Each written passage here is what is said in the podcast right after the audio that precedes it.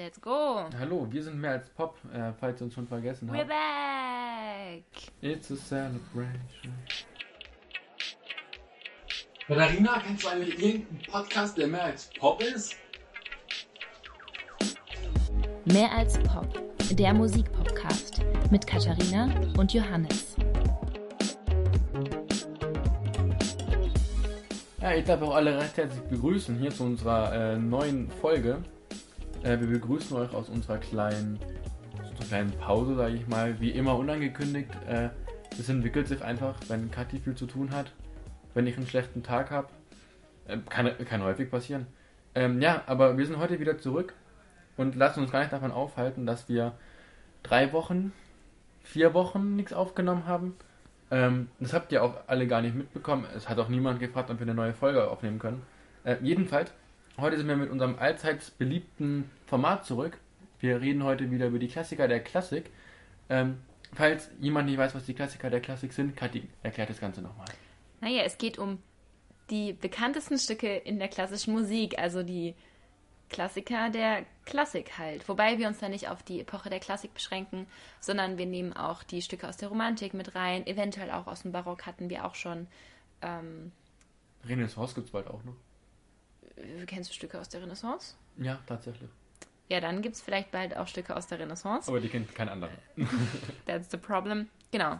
Also einfach Stücke, bei denen ähm, die meisten Leute sagen, ja, das ist klassische Musik, ähm, egal zu welcher Epoche sie gehören und die man halt einfach kennt. Also wir haben zum Beispiel schon über die Zauberflöte gesprochen, auch über Musik aus Schwanensee zum Beispiel.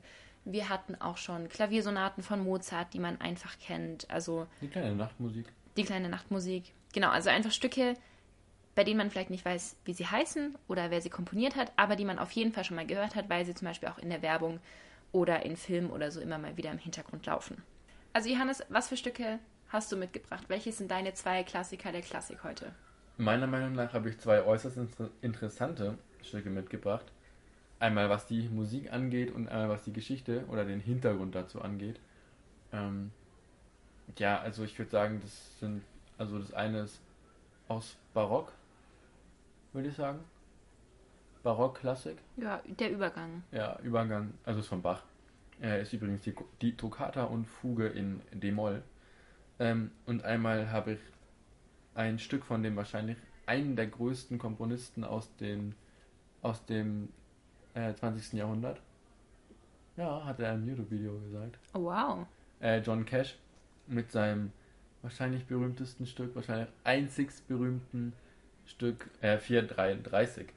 Ähm, hast du heute auch so einen unfassbar wilden Mix dabei, so wie ich? Mm, nein, nicht wirklich. Also sehr mitreißend, kann man sagen. Tatsächlich mitreißend ähm, von der Musik her. Und zwar einmal die Moldau von Bedrich Smetana und dann noch die ungarischen Tänze von Brahms, beziehungsweise eigentlich der ungarische Tanz Nummer 5, weil das einfach der bekannteste ist, den man so im Ohr hat, wenn man eben an die Tänze von Brahms denkt. Wir haben es gerade eben beim Abendessen gehört. Also, äh, Kathi ist gerade eben, ist noch heute bei mir zu Besuch. Ähm, und wir sind in Bayern, ne? Kathi trinkt ein Bier. Und wir haben gerade eben auch beim Abendessen die ungarischen Tänze gehört. Und ich krieg die Stelle nicht aus dem Kopf, dieses.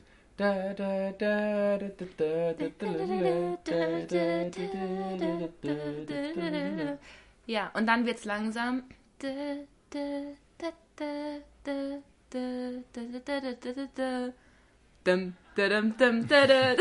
Also ja, man, man merkt vielleicht, ich habe ähm, dieses Stück sehr oft gehört, nicht nur in Vorbereitung jetzt heute, sondern auch davor schon. Ich weiß eigentlich gar nicht so genau, wieso, aber irgendwie fasziniert mich dieses Stück sehr. Und ich glaube, das liegt daran, weil da Volksmusik und Kunstmusik einfach aufeinander trifft und dass es so gut funktioniert. Und ich finde, das hat man irgendwie nicht so oft. Und das macht es für mich irgendwie faszinierend. Vielleicht kurz so die grundlegenden Facts zum Stück. Also der ungarische Tanz Nummer 5, den wir gerade so hervorragend angesungen haben, ähm, steht neben 21, also eigentlich neben 20 anderen Tänzen, insgesamt 21 ungarischen Tänzen, komponiert von Johannes Brahms, und zwar im Zeitraum von 1858 bis 1869. Das heißt, ähm, in der Epoche der Romantik. Und eigentlich sind die Stücke für Klavier vierhändig, also für zwei Pioni Pianisten komponiert. Oder für einen Organisten. Oder für einen Organisten, der hat noch zwei Füße. Äh, ja. Ähm, aber schlussendlich ist die Orchesterfassung bekannter. Die war aber nicht original. Ich muss auch sagen, wir haben beim Abendessen, hat, hab ich eben, hat Kadi eben so gesagt, so, jo, mach mal ungarische Tänze an. Ich so, ja klar, Berliner Philharmoniker, schallern rein. Und dann sag ich so, ne, nee, mach mal, mach mal original mit zwei Klavier. Ich war so, was, was für zwei Klavier? Also das ist doch, ich bitte dich, das ist für, das ist für ein Orchester geschrieben. Und dann hat sie mir das gesagt und ich war ziemlich begeistert, weil ich finde, ich glaube, es gibt kein Instrument, wo es weniger Duette gibt wie fürs Klavier. Ich glaube, es gibt tatsächlich mehr, als man. Aber irgendwie kannst mir nicht sagen, dass es mehr für Klavier wie für Trompete gibt. Nein, meinst du jetzt zwei Trompeten? Ja. Hm, bin ich mir nicht mal sicher. Weil ich meine, äh, also es kommt drauf an, es kommt drauf an, wie du Duette, wie du Duos definierst. Bei dass die Klavier, gleichzeitig zusammenspielen. ja, aber die Instrumentenbesetzung meine ich. Das also zweimal kann- das gleiche Instrument. Ja. Ich glaube, das ist nur, weil du mehr im Blasmusik-Game drin bist, also Blasinstrumente-Game als im Klavier-Game. Aber ich, check- ich ich finde generell beim Klavier, du hast, die linke Hand ist für mich ein Spieler, die rechte Hand ist ein Spieler. Das ist für mich eigentlich schon ein Duett.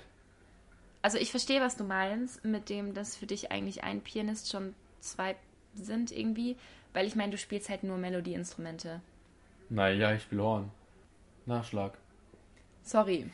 Aber du, du weißt, was ich meine. Du spielst Ja. nur Instrumente, die halt einstimmig spielen können. Naja, also wenn du. Grüße an James Morrison. Und also deshalb verstehe ich so dein, dein Ding, dass du sagst, ey, eigentlich sind ja zwei Klavier, äh, ein, ein Pianist ist ja irgendwie schon zwei Stimmen. Ähm, aber ja, ich weiß nicht, es ist halt immer so eine Eigenart vom Klavier. Aber würdest du denn sagen, dass ähm, die Version für zwei Klaviere genauso mitreißend ist und genauso viel hat wie jetzt die Orchesterfassung? Nein. Ging mir auch so, als ich es gehört habe. Aber was ich total witzig finde, also in, das ist vielleicht auch ein Grund, warum ich das Stück so sehr mag. In Freiburg sitzen hier immer ganz viele Straßenmusiker rum. Und er saß hinterm Münster, so ein bisschen versteckt, und hat auf seinem Akkordeon die ungarischen Tänze gespielt. Und das Akkordeon fand ich- Geil. Ja, und vor allem einfach auch die ungarischen Tänze auf dem Akkordeon, das hat einfach so gut gepasst.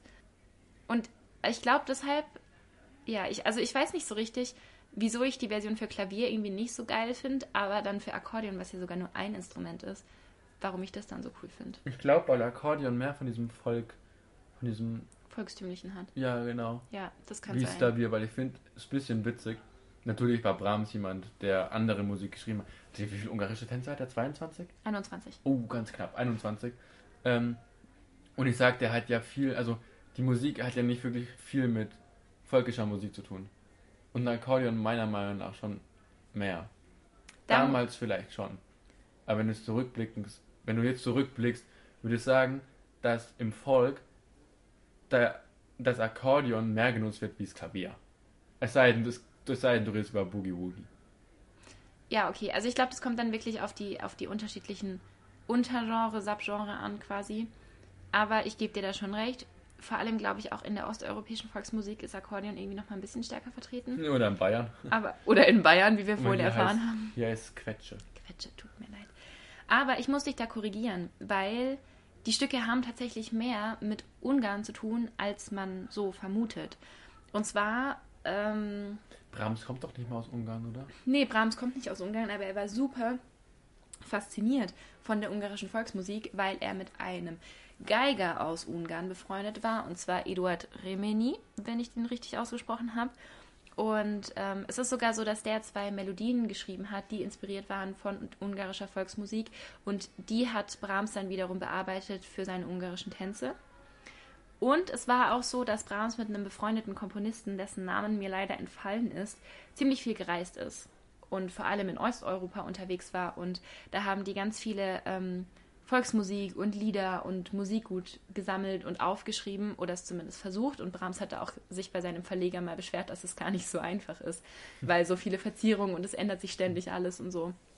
Ähm, Aber das hört man tatsächlich, also wenn man das weiß, hört man das auch in vielen anderen Stücken, die Brahms für Klavier und auch teilweise mit Gesang und so geschrieben hat. Ähm, und das war eben auch für die ungarischen Tänze relevant, weil Brahms einfach so ein bisschen das Ziel hatte, Volksmusik und Kunstmusik zu verbinden, ohne dass sich dabei das Wesen von der Volksmusik ändert. Also es gibt einfach so Merkmale, die bestimmt für die Volksmusik sind, die Brahms dann in seinen Bearbeitungen quasi einfach hat stehen lassen, weil sie so prägend waren.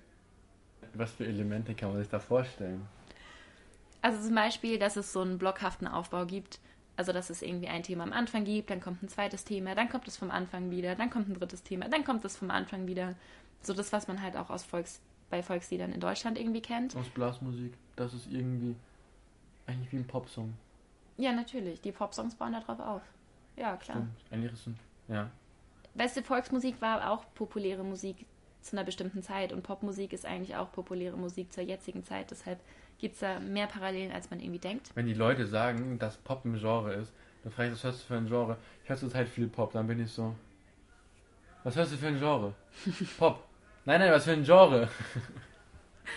Ja. Kann uns beiden zum Glück nicht passieren, weil wir viel mit Leuten zu tun haben, die von Musik Ahnung haben. Ja, das stimmt. Und auch Leute, die sehr vielfältig interessiert sind und in sehr speziellen und unterschiedlichen Genres unterwegs sind. Mmh, ihr liebt die. Kurzer Kommentar dazu, wir sind in Bayern. Hier ist sowas erlaubt. Ein weiteres Element ist so der Wechsel von sehr schnellen und langsamen Tempi, was man ja auch, als wir vor wahrscheinlich zehn Minuten den ungarischen Tanz angesungen haben, hat man das ja auch gemerkt, als ich dann gesagt habe, hier, jetzt wird's langsam und dann kommt nochmal so ein Cut und dann geht's wieder dum, da, dum, dum, da, da, da, da wird's dann wieder Mhm. schnell. Ähm, also das ist auch ganz typisch für die Volksmusik und das hat Brahms eben auch übernommen und auch, dass es zwischen Dur und Moll immer wieder wechselt. Also bei den ungarischen Tänzen, bei diesen 21, da gibt's schon Stücke, die in Dur und Moll stehen, aber die wechseln auch im Stück immer wieder zwischen den Tonarten, was bei Volksmusik halt auch so der Fall ist. Ich finde es ziemlich witzig, das ist jetzt wieder eine Verwirrung, die wahrscheinlich niemand nachvollziehen kann. Aber ich verwechsel die ungarischen Tänze von Brahms wirklich so oft mit den Hungarian Rhapsody von Franz Liszt. So oft. Ich muss ehrlich sagen, also mir geht's auch so, aber ähm, ich habe die von Liszt tatsächlich gar nicht im Kopf. Babam, babam, bam, bababam. ah, ja, bam, natürlich, klar. Bam, bam, bam, bam, bam. Aber die sind doch auch für Bam. Klavier. Es ist Liszt. Ja, okay. Ich glaube, hat der was anderes wie für Klavier geschrieben? Wahrscheinlich nicht. Genauso wie Chopin. Überleg mal, wie die Welt jetzt aussehen würde, wenn Chopin Orchestermusik geschrieben hätte. Damn. Ja. da fehlen mir doch glatt die Worte. Wem die Worte auch gefehlt haben, war John Cash. Oh ja. Weil, wer das Stück nicht kennt, 433, ähm, dann ganz kurz, ich gebe euch die Erlaubnis, geht auf YouTube und gebt einfach 4.33 ein. Und es wird auch ein Video entgegenspringen mit 10 Millionen Views oder so, wo jemand am Klavier sitzt. An einem Steinway. Klavier sitzt mit Anzug und total bereit und mit Noten. Und dann drückt er auf die Stoppuhr und sitzt vorm Klavier. Und 4.33 ist theoretische Ruhe. Man muss dazu sagen, John Cash ist Amerikaner und ähm, Philosoph, war ein sehr begabter Mensch. Und ähm, was er mit dem Stück aussagen wollte, sage ich mal, also es gab eine ziemliche Aufruhr.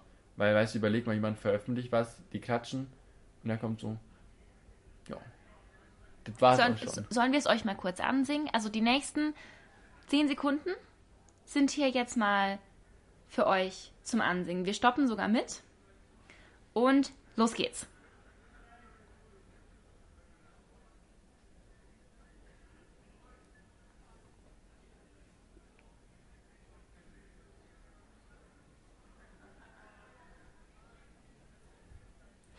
Also fünf, schneiden. 15 Sekunden sind rum. Johannes wollte jetzt gerade wirklich für 4 Minuten 33 einfach nur Stille aufnehmen, wobei es wahrscheinlich gar nicht ruhig war, weil hier die Fußballfans ziemlich rumschreien. Ist ein Tor gefallen? Ich glaube nicht, so laut war es nicht. So laut war es nicht, ne? Aber back to business. Also 433. Wir haben das im Musikunterricht besprochen und angehört. Also, ähm, ich weiß nicht, unser Lehrer hat gemeint, er hat uns jetzt mal ein besonderes Stück mitgebracht. Hat das YouTube-Video, das du gerade beschrieben hast, angemacht und wir waren einfach super irritiert und ähm, wir haben auch nach, weiß nicht, wahrscheinlich so 30, 40 Sekunden, als wir geblickt haben, dass da nichts mehr kommt, haben wir angefangen zu reden. Ja, aber darum geht es ja auch. Also, nicht, dass man anfängt zu reden. Ähm, aber es geht darum, dass das Stück nicht von dem von dem Komponist oder von dem Spieler vorgetragen wird, sondern dass es eigentlich ein Stück vom Publikum ist. Weil es ist ja nicht hundertprozentige Stille. Und darum ging es ja auch erst Philosoph. Und ähm, es ging ja einfach darum, dass man 4 Minuten 33 Zeit hat, einfach die nicht stille Stille auf sich wirken zu lassen. Aber ich finde es also eigentlich total interessant. Ich habe das Stück bisher eher so gesehen, dass es so ein bisschen der Gesellschaft den Spiegel vorhalten, so ihr könnt die Stille nicht mehr ertragen, ihr müsst immer irgendwie Bespielung haben. Das dachte ich auch, dass es um sowas geht. Genau, aber ich finde, so wie du es jetzt gerade erklärt hast, so dieses, dass das Stück eigentlich vom Publikum gestaltet wird, weil es ja nie ganz ruhig wird, weil immer, weiß nicht, vielleicht stößt jemand seine Flasche um und ich würde ihm am liebsten den Hals umdrehen oder man raschelt mit den Füßen oder man fährt sich über die Kleidung oder so. Das macht ja alles Geräusche.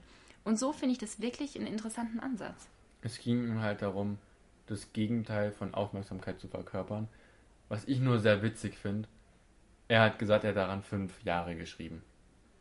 Okay. Und irgendwie kann es sein, dass er fünf Jahre gebraucht hat, um für sich zu, rauszufinden, dass er innerhalb von 4 Minuten 33 die wildesten Gedanken bekommt. Aber ich verstehe nicht, warum das Stück genau 4 Minuten und 33 Sekunden sein kann. Es wird niemandem auffallen, wenn es 5 Minuten gehen, 5.00 gehen würde oder 4.30. Warum so ungerade, so unschön, sage ich mal? Ich glaube, das ist Teil des Gags. Ich weiß nicht, ob es wirklich ein Gag ist, weil der Mann, der war, das war ein alter, seriöser Komponist. Ja, ja, aber wenn du jetzt sagst 4 Minuten 33, das ist viel seriöser, als wenn du sagst 5. Weil 5 klingt so, als hättest du dir keine Gedanken drüber gemacht, weißt du? Aber ich denke, er hat sich Gedanken drüber gemacht, er ist Philosoph. Ja, natürlich. Aber vielleicht ist es auch genau deshalb 4,33. Aber was für Gedanken? Das würde mich echt interessieren. Weil das kann doch nur erlogen sein, dass er fünf Jahre daran geschrieben hat. Er hat ja nicht geschrieben, das ist es ja. Ja, oder es war halt wirklich so eine, so eine Art Ideenentwicklung. Also, dass er, weil er war ja Komponist, also er hat tatsächlich komponiert, also Stücke mit Noten und Ton und Musik. Mhm.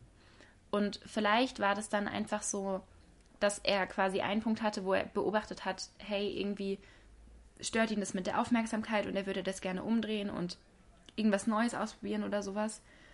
Und vielleicht hat es dann einfach fünf Jahre gedauert von dieser Beobachtung zu, wie bekomme ich das hin?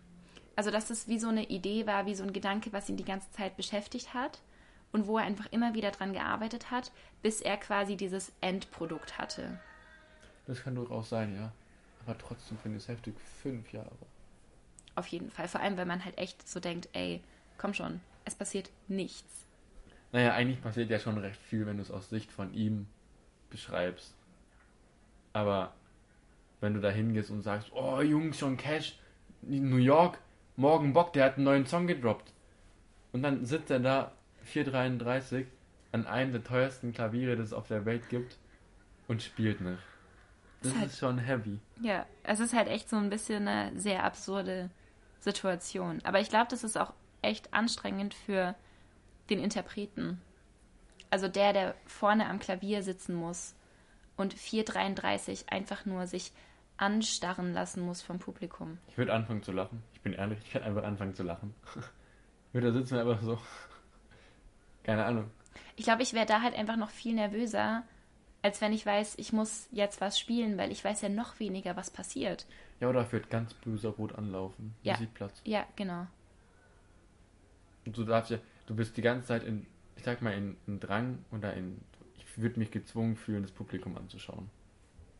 Nee, ich, ich würde wirklich versuchen, so starr wie möglich irgendeinen Punkt über dem Klavier anzuschauen, dass ich bloß nicht ins Publikum schauen muss, damit ich nicht sehe, wie die denken, ich hätte komplett einen an der Klatsche. Naja, er war Amerikaner. Okay, okay. Dieser Podcast wurde auf Spotify gesperrt. Oh Mann, Mann, Mann, Mann. Dann würde ich sagen von Amerika und einem Stück, in dem nichts passiert, beziehungsweise schon etwas passiert, aber man kann es nicht so richtig festhalten, was passiert. Zu einem Stück, wo, am wo wahrscheinlich am meisten passiert mit den vier Jahreszeiten. Kann man das so sagen? Ja, es ist halt Programmmusik. Also es geht um das Stück Die Moldau von Ber Bedrich Sim Smetana. Tut mir leid. Ich habe es mit den tschechischen Namen nicht so. Ähm, genau, das ist halt auch Programmmusik. Also es gibt ein außermusikalisches Programm, so wie bei eben den vier Jahreszeiten auch. Wenn euch das interessiert, was wir da zu den vier Jahreszeiten erzählt haben, es war, glaube ich, die vorletzte Podcast-Folge Klassiker der Klassik. Oder auch einfach äh, nochmal zu Folge 5 springen, Bilder einer Ausstellung von Mussorgsky ist nämlich auch Programmmusik und da haben wir da schon ziemlich ausführlich drüber gequatscht. Jetzt aber die Moldau. Und ähm, dieses Stück ist Teil eines ganzen Zyklus, der nennt sich Mein Vaterland und beschreibt Tschechien. Also ein tschechischer Komponist, der halt über sein Land Stücke geschrieben hat. Ich denke, die Moldau hat ja auch schon jeder äh, Musikunterricht gemacht, oder? Wahrscheinlich. Es ist eigentlich das Paradebeispiel. Also mit Bilder einer Ausstellung ist es das Paradebeispiel für Programmmusik. Und ich muss sagen, das ist eins meiner liebsten klassischen Stücke. Raus. Raus aus meiner Wohnung. Es gibt viel Besseres. Ja, das ist so totgelutscht. ist. Der Anfang, klar, der ist geil, wenn die Hörner einsetzen. Aber du kannst mir nicht sagen, dass die Moldau totgelutscht ist. Ja, aber es gibt so viele andere. Eigentlich alle Stücke, über die wir hier sprechen, sind einfach totgespielt. Ja, es sind die Klassiker der Klassik. Die kennt jeder Laie. Genau, aber vielleicht kurz zum ähm, Programm, das verwendet wurde, also zum Moldau. Es ist der längste Fluss Tschechiens tatsächlich, Nebenfluss der Elbe und deshalb fließt die Moldau in die Elbe und dann fließt alles in die Nordsee. Und was ganz spannend ist, ist, dass die Moldau zwei Quellen hat und das wird so in dem Stück auch dargestellt. Also es fängt an mit den zwei Quellen, die halt einmal, also dieses Hauptthema ganz am Anfang, das ein bisschen schwer ist nachzusingen, tut mir sehr leid, aber schaut dafür einfach mal bei unserer Playlist vorbei, Klassiker der Klassik, da packen wir euch wie immer die neuen Stücke auch mit rein, natürlich auch die 433. Den Link dazu findet ihr auf unserem Instagram-Account. mehr als Pop. Genau, also schaut auch da unbedingt mal vorbei und lasst gerne auch ein Like und einen Kommentar und ein Follow da. Wir freuen uns sehr über euren Support. Wir haben auch lustige Memes. Genau, wir haben auch lustige Memes, Damit locken wir die 13-Jährigen. die auch klassische Musik hören. Naja, auf jeden Fall geht es dann von diesen zwei Quellen, die eben einmal von den Flöten am Anfang gespielt werden und dann wird die gleiche Melodie nochmal von den Violinen gespielt. Und da ist alles noch ganz ruhig und sanft und dann baut sich das aber auf. Und dann wird halt so der Verlauf der Moldau beschrieben, bis hin zum tosenden Wasser und steigende Strömung und dann auch so, wie der Fluss durch Prag fließt und dann schlussendlich in die Elbe mündet. Und was bei Smetana ganz interessant ist, dass es nicht nur um den Fluss an sich geht, sondern auch um die Kultur, die da außenrum ist. Also Johannes hat vorhin schon mal die Hörner angesprochen und da geht es zum Beispiel dann um so eine Waldjagd. Was, was denn sonst? was denn sonst? Ich bin Hornist, ich jag nur. Ja, es sind halt. Oder ich spiele Nachschlag oder Liegetöne. Ja, sorry. Such dir ein besseres Instrument aus. Ja, Ich hab's probiert. Man muss dazu sagen, in seinem Zimmer stehen acht unterschiedliche Instrumente. Von alt bis neu ist alles dabei. Ähm, deshalb, er hat es wirklich, er hat es wirklich probiert. Aber Smetana zeigt mal wieder, Hörner sind halt nur bei der Jagd mit dabei. Genau. Naja, ich denke, die Jagd ist halt am einfachsten mit Hörnern zu, zu beschreiben. Ich glaube, mit was denn sonst willst du es beschreiben? Also, Ja, und dann ist es halt auch einfach gerade bei Programmmusik, wo es ja sehr stark darum geht, dass die Musik Bilder auslöst und so ein Kopfkino, Ja. da funktioniert es halt einfach am besten. und ich meine, wie viele Hornstücke gibt es, die Deschas heißen? Also, Ja. Und ich habe noch einen Fun Fact zur Moldau. Und zwar war dieses Stück ganz lange mein Handy-Klingelton. Weil ich das so gern gemocht habe und ich auch dachte, ja, dann wirklich so kultiviert, wenn ich quasi ein klassisches Stück als Handy-Klingelton habe.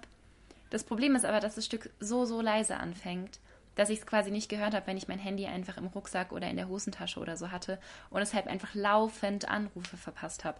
Und es war in der Zeit, in der ich in Kenia war. Das heißt, also in Kenia telefonieren die Leute tatsächlich und schreiben keine Nachrichten, weil die halt auch immer nur so 20 Sekunden telefonieren. Ey, ich bin dann in fünf Minuten da. Okay, tschüss. So. das wird bei uns nicht funktionieren, da wird immer ein Smalltalk entstehen, nur das 10 Minuten. Genau. Und bei denen ist halt echt so diese 20 Sekunden Anrufe und ich habe sie einfach immer verpasst, weil ich die Moldau als Klingelton hatte und das einfach so, so, so leise anfängt. Das ist echt unpraktisch. Also hättest du zum Beispiel die Toccata, dann wird sofort mitbekommen. Ja, das stimmt. Dann hätte ich aber irgendwie Angst, weil mich erinnert die einfach immer an Vampire. Ich sehe da einfach wieder ein Bild, wie du in diese Kirche reinkommst, so richtig alte, dunkle Kirche, wie so ein unheimlich, wie ein Illuminati zum Beispiel. Ich nehme jetzt einfach mal als Freiburger Münz, aber ungefähr weiß, wie es aufgebaut ist. Dann kommst du vom Seiteneingang rein, vorne sitzt der Organist, lange Haare, so wackelt wieder so übers Gesicht, hat so einen offenen Sakko mit Weste an, so einen Spitzen, weißt du? Der hinten so ein bisschen spitz, äh, Ja. wo du so beim Pop, hinter meinem Ja. Popo so vorhauen musst, dass du dich hinsetzen kannst. Und dann so. Du, du, du, du, du, du, du, du, du. Das sehe ich einfach. Das sehe ich. Ja, das stimmt. Das passt auch sehr gut. Ich glaube, bei mir ist es einfach nur so, dass ich weiß, wir hatten, als wir jünger waren, ähm, weiß nicht, wie alt waren wir da? Sechs oder so? Sehr jung, ja. also wirklich sehr jung, ähm, hatten wir eine CD oder eine Kassette, ähm, in der dieses Stück auch vorgekommen ist, zumindest ausschnittsweise. Und ich weiß, dass es da um ähm, Vampire ging und um Graf Dracula, der dann danach irgendwie einen Song über die Knochen, über das Skelett gesungen hat, wie viele Knochen der menschliche Körper hat. Ja. Ich, hab, ich kann euch leider nicht sagen, was für eine CD oder was, was auch immer das war. Es hört sich so mega weird an. Aber ja, so war das. Und da war nämlich auch die Toccata, das war so, jetzt geht's los mit den Vampiren. Jetzt kommt Graf Dracula. Deshalb habe ich das immer noch so fest in meinem Hirn. Und die Toccata und Fuge, also eine Toccata ist eigentlich nur der italienische Begriff für ein Stück. Und eine Fuge ist halt eine Fuge. Also kurz zur Fuge, ähm, grob zusammengefasst. Da ist es einfach so, es gibt ein Thema und dieses Thema wird durch alle Stimmen geführt. Ach so. Und dann gibt es immer einen Kontrapunkt. Also, ich versuche, es ist ein bisschen kompliziert zu erklären, aber wir sagen jetzt einfach mal vereinfacht, es gibt zwei Stimmen, also Klavier rechte und linke Hand. Und das Thema fängt an in der rechten Hand. Und wenn das Thema fertig gespielt ist, dann fängt die linke Hand mit dem Thema an. Und während die linke Hand es spielt, spielt die rechte Hand einen Kontrapunkt. Und wenn es jetzt mehrere Stimmen gibt, dann ist quasi der Ablauf immer so, Stimme 1, Thema, dann Kontrapunkt. Und wenn Stimme 1 einsetzt mit dem Kontrapunkt, fängt in Stimme 2 das Thema an. Wenn dann Stimme 2 fertig ist mit dem Thema, geht es da weiter mit dem Kontrapunkt und Stimme 3 setzt mit dem Thema ein. Und wenn es eine ganz komplexe Fuge ist, so wie es bei Bach meistens der Fall war, gibt es so, sogar einen zweiten Kontrapunkt, der auch durch alle Stimmen geführt wird. Und so ist es halt, also es klingt manchmal ein bisschen wie so ein Durcheinander, aber es hat unfassbar viel Struktur und ist auch krass kompliziert und schwer zu schreiben. Also Hut ab vor Bach, der ja gefühlt alles in Fugen geschrieben hat. Wie viele Fugen hat Bach geschrieben? Ich google ganz schnell. Ich habe eingegeben, wie viele Fugen hat Bach geschrieben. Äh, die Kunst der Fuge ist, eine, ist ein von Jo- Johann Sebastian Bach kombinierter Zyklus von 14 Fugen und 4 Kanons. Bach hat insgesamt 1080 Stücke geschrieben. Crazy. Und das fand ich ziemlich interessant bei der Recherche. Ich glaube, der einer der virtuosesten Musiker der menschlichen Geschichte war Bach.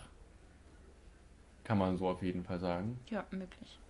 Ähm, und es wurde oft und immer wieder daran gezweifelt, dass er die Toccata wirklich selber geschrieben hat. Ich finde es halt so ein bisschen witzig. Es wurde halt gesagt, jo, das ist abgeschrieben oder nur inspiriert oder sozusagen ein Cover. Aber die Stücke, wovon es gecovert wurde, sozusagen, wurden nie gefunden.